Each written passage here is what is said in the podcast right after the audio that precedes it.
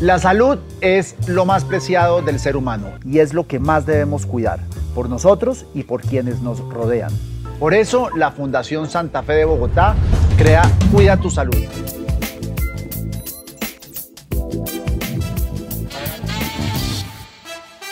Hoy hablaremos de neoplasias del peritoneo, un término complejo y del que poco conocemos o sabemos muchos de nosotros. Y con nosotros están el doctor Jorge Otero, oncólogo clínico, y el doctor Fernando Arias, cirujano y jefe del grupo de tumores del peritoneo. Doctores Otero y Arias, bienvenidos a Cuida tu Salud. Muchas gracias. Pues. Bueno, lo primero que les tengo que decir, muy bien, gracias. Lo primero que les tengo que decir es que neoplasias del peritoneo suena muy difícil y creo que muy poquitos saben qué es. ¿Me pueden explicar qué es neoplasias del peritoneo? Claro que sí. El, para eso tengo que explicar primero qué es el peritoneo. Entonces, el peritoneo es una membrana que recubre absolutamente todas las vísceras, todos los órganos que tenemos dentro de la cavidad abdominal y recubre también la pared abdominal en su parte interior.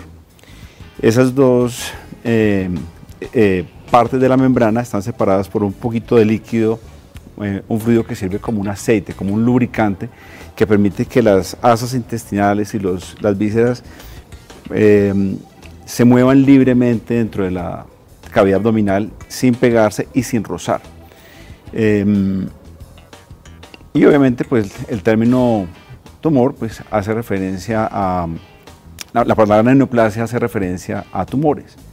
Tumores que se pueden originar dentro de esta membrana y que pueden originarse en la membrana per se o que pueden originarse eh, en otro órgano e invadir posteriormente haciendo una metástasis al tejido peritoneal. O sea, a, neoplasias del peritoneo también se le puede conocer como tumores abdominales, ¿sería correcto o no? Es una buena interpretación, sí, correcto. La fundación cuenta con un centro que es único a nivel mundial, pionero en Colombia y Latinoamérica para tratar estas enfermedades, que por cierto acaban de ser nominados a un premio internacional muy distinguido. ¿Qué tiene este centro que tiene este grupo que lo hace tan importante a nivel regional y mundial? Pues lo primero es que es un grupo multidisciplinario que empezó a trabajar desde el 2007. Eh, es un grupo que incluye oncólogos, cirujanos colorectales, eh, enfermería, anestesia, eh, cuidado crítico y mueve para el manejo de estos pacientes todas las especialidades del, del hospital. Entonces lo primero es su gente, su capacidad, su interés por este problema y una experiencia que ya llevamos 15 años tratando estas enfermedades de manera multidisciplinaria.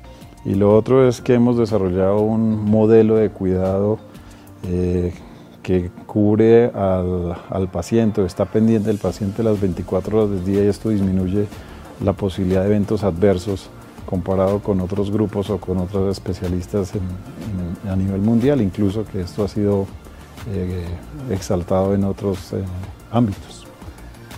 Ustedes tienen la distinción del C4, ¿correcto?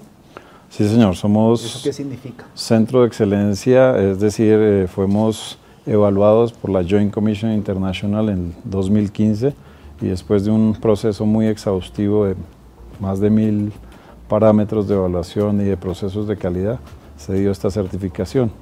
Cada tres años se hace una nueva evaluación y hemos sido recertificados en el 2018 y 2021. Perdón por hacer esta analogía, no es una falta de respeto, pero viene a ser como si le estuvieran otorgando una estrella Michelin al, al, al, al centro. Parecido, guardando las proporciones, es, es un reconocimiento muy importante a nivel mundial y hasta el momento somos el único centro en esta patología certificado por, a nivel mundial. Y la distinción que, a la que están nominados, ¿me puede contar un poquito qué es lo que están destacando o a qué están aspirando con esa nominación o, o, o qué tiene esta nominación de importante? Eh, gracias a, a, todo este trabajo multidisciplinario de todo este equipo, eh, fuimos nominados en Holanda, en, en Países Bajos, a un premio que eh, valora las iniciativas en valor en salud. Valor en salud es un concepto de un profesor de Harvard, Michael Porter, donde hizo una ecuación de desenlaces sobre costos. Y esto es el concepto que se quiere exaltar en esta nominación. Eh, fuimos eh, nominados con tres iniciativas, Duke, eh, iniciativas de Arabia Saudita, de Inglaterra, de Australia, centros muy potentes en, el mundo en, términos de, de, salud. Y esto para nosotros es un gran privilegio. y somos tal vez la única de iniciativa a nivel sudamericano que ha sido nominada en este año. Bueno, hablemos ya sobre estos, estos tumores, sobre, sobre estas enfermedades. ¿Qué tan grave es que nos sean diagnosticadas? Es muy, es muy grave. Es muy grave porque generalmente estas patologías conllevan un diagnóstico em, con un deterioro clínico muy importante y de no ser tratadas apropiadamente, muchas de ellas pues, van a producir la muerte.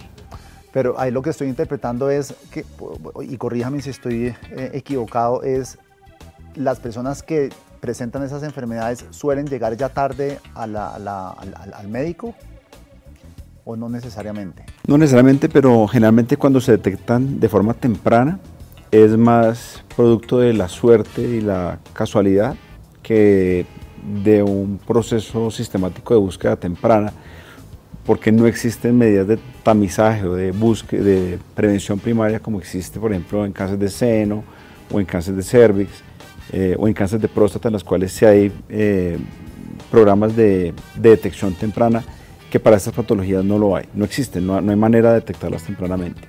Entonces, ¿cómo sabe un paciente que está sufriendo de uno de estos tumores? Generalmente los síntomas de presentación eh, son dolor abdominal, distensión, eh, pérdida de peso, disminución del apetito eh, y en casos pues, más severos pues ya hay una afectación también de la, de la ingesta, una baja muy importante del apetito. Sin embargo, también hay algunos pacientes que es lo que estamos viendo ahora, durante algún procedimiento quirúrgico por otra causa se encuentran estas lesiones o en exámenes radiológicos por otras causas encontramos esas lesiones. En chequeos ejecutivos podemos encontrar y estos son los pacientes que pueden tener más posibilidad porque los encontramos en etapas que llamamos o que pueden considerarse asintomáticas. Pero entonces, ¿qué tan fácil es detectar que alguien padece de este cáncer o de estos cánceres eh, en edad temprana. Yo puedo, por ejemplo, solicitar un chequeo médico precisamente para que me evalúen esta zona del cuerpo. Ah, existen algunas, ah, algunas estrategias para eso, pero en general pues la realidad es que es difícil diagnosticarlos de manera temprana. Como decía el doctor Otero, son cosas muy asintomáticas inicialmente, eh, pero algunas estrategias se podrían utilizar en algunos pacientes, por ejemplo, que sus familias han tenido historias de, lesiones de este tipo, se pueden hacer algunas cosas de tamizaje, de prevención, pero en general pues es estar atentos con su médico en, la aparición de síntomas. ¿Qué tan alta es la posibilidad de supervivencia de las personas que padecen estos tumores? Depende. Depende porque el término de plaza del peritoneo abarca un, un, un número, es un, es un conjunto que incluye patologías que se llaman pseudomixoma peritoneal, mesotelema maligno del peritoneo, cáncer de ovario, cáncer de colon, cáncer gástrico, que son enfermedades que, mm, aunque algunas se originan dentro del peritoneo per se, hay otras que se originan en otros órganos y hacen enfermedad metastásica al peritoneo. Em, teniendo el común denominador de, comprometer el peritoneo, todas ellas tienen un, pronóstico distinto. Eh, tal vez la que mejor pronóstico tiene es el pseudomexoma peritoneal, que fue la patología con la cual comenzamos el programa, eh, en la cual pues tenemos supervivencias en general superiores a los 5 o 10 años.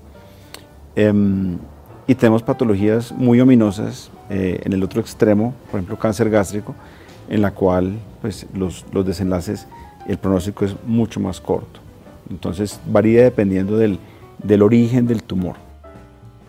¿Qué ocasiona estos tumores? ¿Una mala alimentación es genético o hay algo que esté directamente relacionado a que uno padezca de alguna de estas patologías? Depende. Entonces, el pseudomixoma peritoneal, a la fecha no sabemos cuál es la causa, no se han identificado factores de riesgo, no se han identificado hábitos de vida, patrón heredofamiliar, eh, factores epidemiológicos, mm, no, no, lo sabemos. Es una enfermedad extremadamente rara, una incidencia uno por millón de habitantes año, es una enfermedad muy rara. Em, lo mismo pasa con el mesotelioma maligno del peritoneo. No conocemos los factores de riesgo para el mesotelioma del peritoneo, así como para el de la pleura están claramente establecidos los, los factores de riesgo para los tumores, el mesotelioma peritoneal no hay un factor ¿Y identificado. ¿Y la pleura, por ejemplo, cuáles son? El mesotelioma pleural, el factor de riesgo número uno es el asbesto, la exposición eh, laboral o ambiental al asbesto. En, el peritoneo el, es, eh, no se ha encontrado esta asociación. Y obviamente factores individuales como el uso del cigarrillo, el uso del alcohol, em, que aumentan. ¿El estrés, por ejemplo, puede ser también otra causa o no? Eh, como digo todo el mundo anda estresado y no todo el mundo tiene cáncer gástrico. O sea, para que una persona tenga cáncer gástrico se requiere eh, pues, factores ambientales como los que hay en, las zonas eh, ya mencionadas o factores culturales que modifican la incidencia de cáncer gástrico. y hay casos exóticos en cáncer gástrico de, de un componente heredofamiliar. Por ejemplo, en cáncer de colon el componente heredofamiliar es mucho más alto.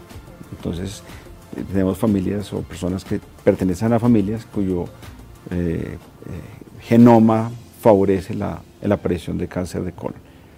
en cáncer de ovario también, y primario del peritoneo, de un hermano del cáncer de ovario y de la trompa falopio, también hay unos factores heredofamiliares que también aumentan ese riesgo individual de, que una mujer pueda presentar este tipo de tumores. Bueno, una, una, vez, una vez a uno le han diagnosticado em, uno de estos tumores, ¿cuáles son los procedimientos para tratar de curarlos? Eh, en nuestro equipo pues tenemos un, un esquema de evaluación ya sistemático que utilizamos desde el comienzo del grupo y es la evaluación multidisciplinaria. Entonces está la parte oncológica, la parte quirúrgica, la evaluación eh, de riesgos anestésicos y una evaluación integral para ver realmente cómo es el, el, estado actual del, del problema. Em, pero lo más importante es para los pacientes entender que aunque es un diagnóstico, como hablamos, fatal, letal, que tengan una opción de tratamiento. Creo que lo importante de nuestro grupo también es que ofrecemos una alternativa de tratamiento y no esa palabra de carcinomatosis, de compromiso peritoneal, de tumores avanzados y diseminados. En muchos escenarios es la puntada final y para nosotros puede ser apenas un comienzo. Entonces lo importante es saber que hay opciones de manejo y que si lo hacemos adecuadamente y ordenadamente podemos llegar a un buen resultado.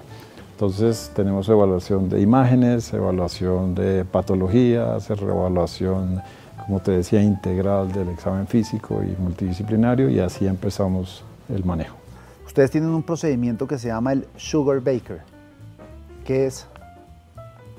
Es, eh, es un nombre cariñoso que le damos al procedimiento por la persona que eh, lo difundió a nivel mundial, que es el profesor Paul Sugar Baker, que actualmente está activo, trabaja en la ciudad de Washington y quien nos enseñó incluso la técnica y la estrategia de tratamiento. Pero es una estrategia, es una cirugía de remover, la primera parte remover todo el tumor visible, que puede ser desde una celulita hasta 25 kilos que hemos removido, y una segunda parte de eh, las cosas que ya no podemos ver, entonces utilizamos una quimioterapia no por la vena como es lo usual, sino directamente dentro de la cavidad peritoneal como un baño del abdomen para terminar de eh, acabar con esas células tumorales que potencialmente pueden estar ahí y que pueden tener una posibilidad de recurrencia. Entre todos los cánceres que existen eh, dentro en un ser humano, ¿este qué nivel de letalidad tiene? Veamos, ninguna de estas patologías es la primera causa de mortalidad en Colombia para, eh, para la población general. Em, primero está cáncer de pulmón mm, para ambos sexos. Em, y pues hay eh, el, el peritoneal, por ejemplo, dada su baja, muy bajita frecuencia, pues no representa dentro de, las, dentro de la carga de la enfermedad a nivel Colombia un peso importante para la carga de mortalidad. Entonces, depende de cada caso. Eh, pero pues los pacientes, como le digo a mis pacientes, eh, la estadística no aplica para el individuo, porque es que lo que es cierto para la población eh, no necesariamente es cierto para el individuo. el paciente que está viviendo un mesotelioma maligno del peritoneo, para esa persona en, en, particular o para su familia, pues el hecho que en Colombia no sea una causa importante de mortalidad, eh, pues es lo que a esa persona lo está afectando en un momento dado y es lo que, pues, contra la enfermedad con la que, contra la que está luchando particularmente en ese momento. ¿Es posible tratar estos cánceres sin cirugía? Ah, buena pregunta. Realmente este, estos tumores como, como son muy graves y tienen una diseminación importante, realmente el tratamiento tiene que ser multifactorial. Eh, tenemos quimioterapia, tenemos la cirugía, casi siempre es parte de las pocas herramientas que tenemos para luchar contra el cáncer y en algunos casos especiales pues está la radioterapia. Y esas son las tres herramientas que tenemos para pelear con el cáncer.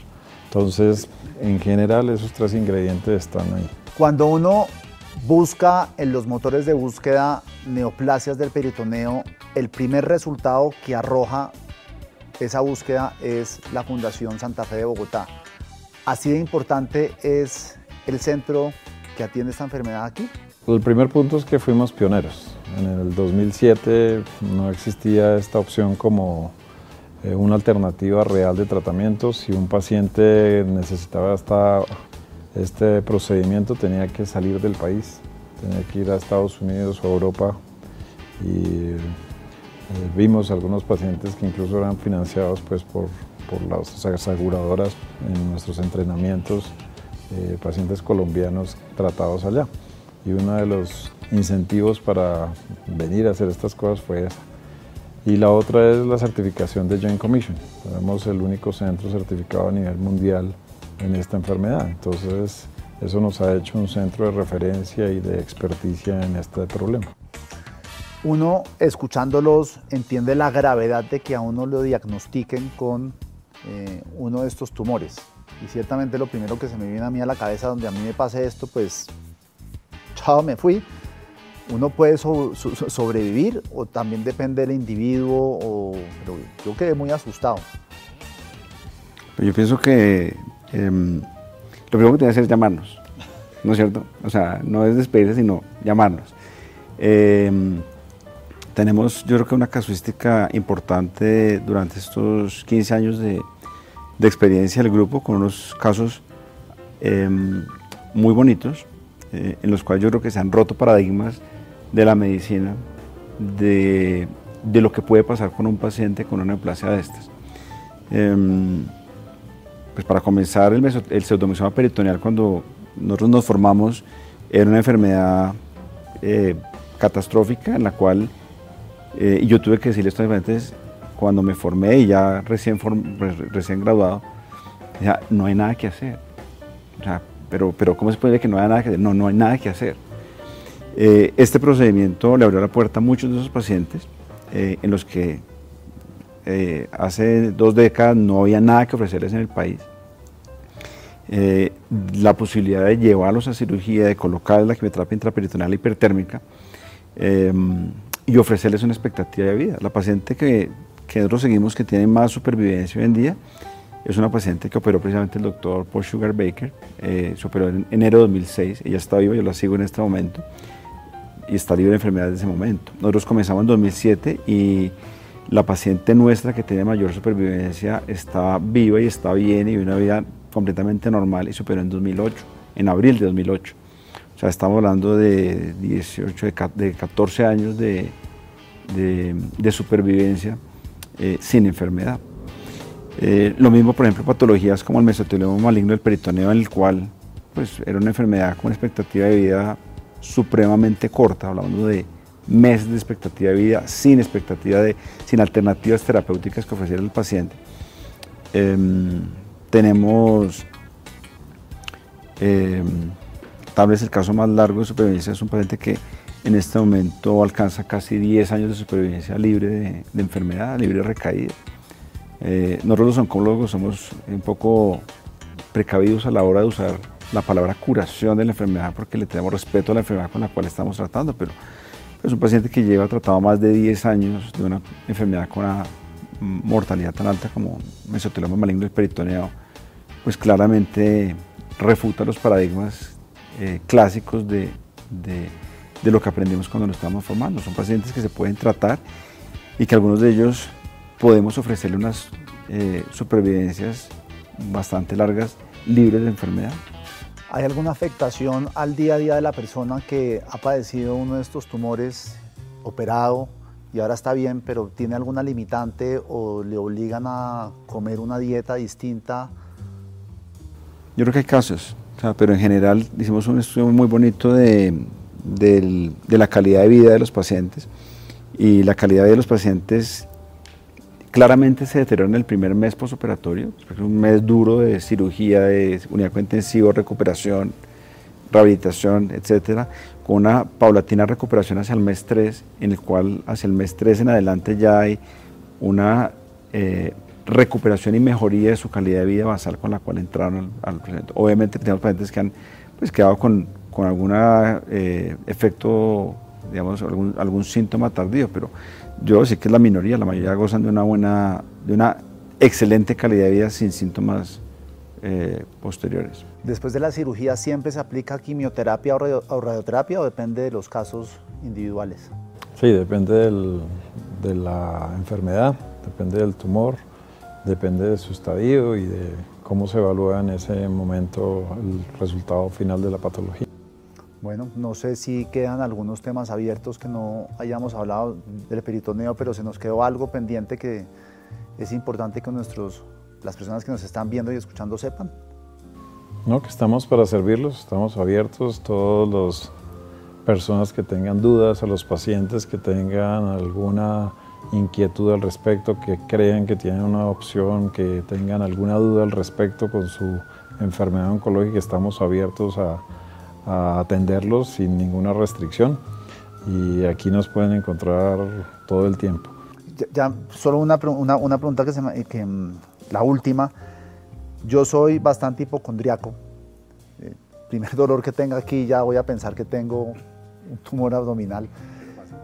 Pero debo venir al médico y o puedo pedir un examen que se me haga para que ustedes digan puede tener algo, sométase más exámenes o ya es cuando tengo el cáncer que me voy a dar cuenta que lo tengo. No, cuando hay síntomas debe ser evaluado, claramente. Pero antes de presentar un síntoma, si es un pequeño dolorcito de un día se fue y uno se ah, queda la cabeza. no, no, no. Pero eso es un síntoma. Hay que acudir y preguntar al especialista porque esa valoración tiene que ser en los ojos de alguien que te entienda el problema. Es que el abdomen no es que sea la uña del dedo y es grande, entonces cualquier dolor o, hay un dolor muy específico, es muy doloroso o puede ser una molestia. Pues una molestia. Puede ser cualquier cosa. Bueno, una molestia leve. Muchas gracias, doctores. Espero tenerlos aquí muy pronto para hablar ya más en profundidad de cada uno de los, de los, de, los órganos que afecta este, este cáncer y demás. Muchas gracias. Muchas gracias. Gracias por tenernos.